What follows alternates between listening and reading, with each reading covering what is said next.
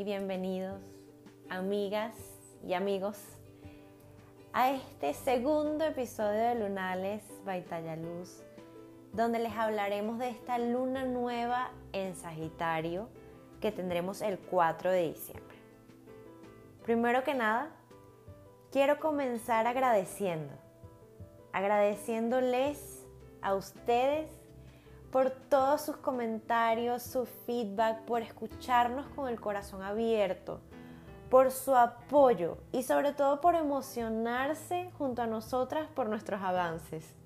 Nos hace muy muy felices sentirlos de cerquita y nos empujan obviamente a ser mejor cada día.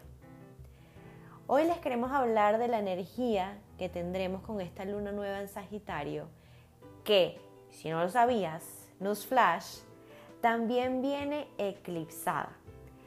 Pero esta vez tendremos un eclipse solar. ¿Esto qué quiere decir?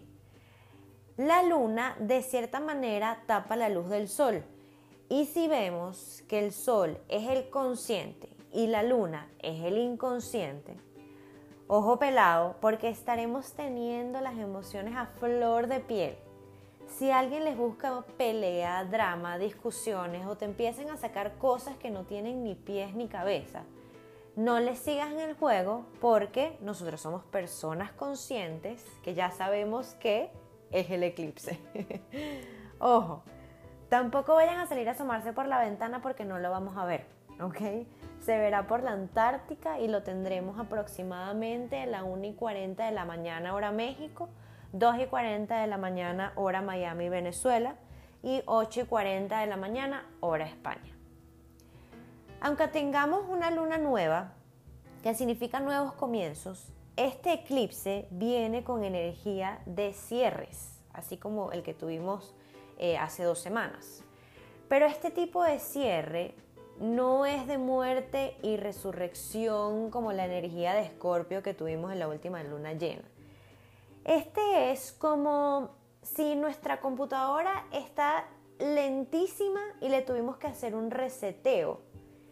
Y algunas aplicaciones y documentos se nos perdieron luego de ese reseteo. Y es súper interesante este eclipse en Sagitario porque culmina un periodo de eclipses en este signo que vienen pasando desde mayo-junio 2020 y lo que tenemos que soltar se viene manifestando desde ese entonces. Mayo, junio 2020, pandemia, ajá. Ya están empezando a maquinar más o menos. Y si son como nosotras, tendrán todo registrado en su cuaderno de lunales y viendo las fechas podrán atar los hilos rapidito de qué es el patrón que se repite, que es lo que tenemos que soltar.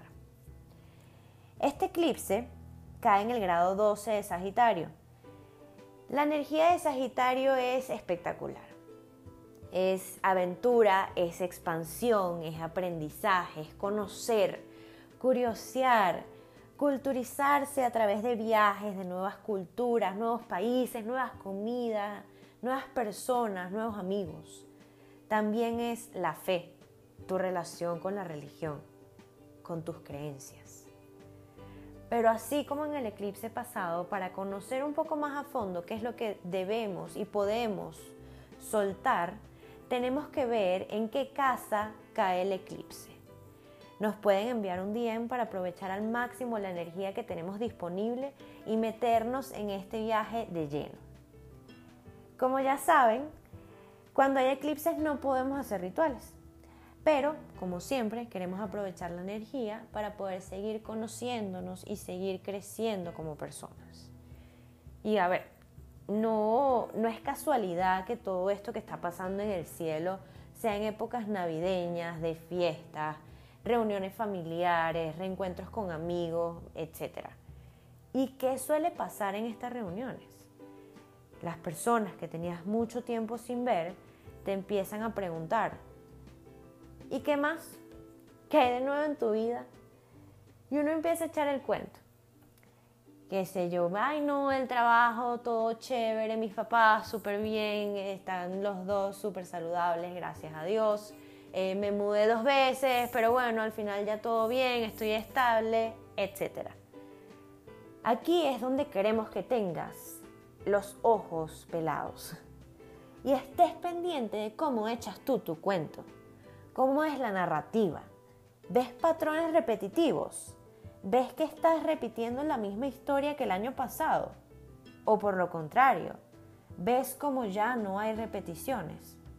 ¿Ves que ya soltaste el patrón?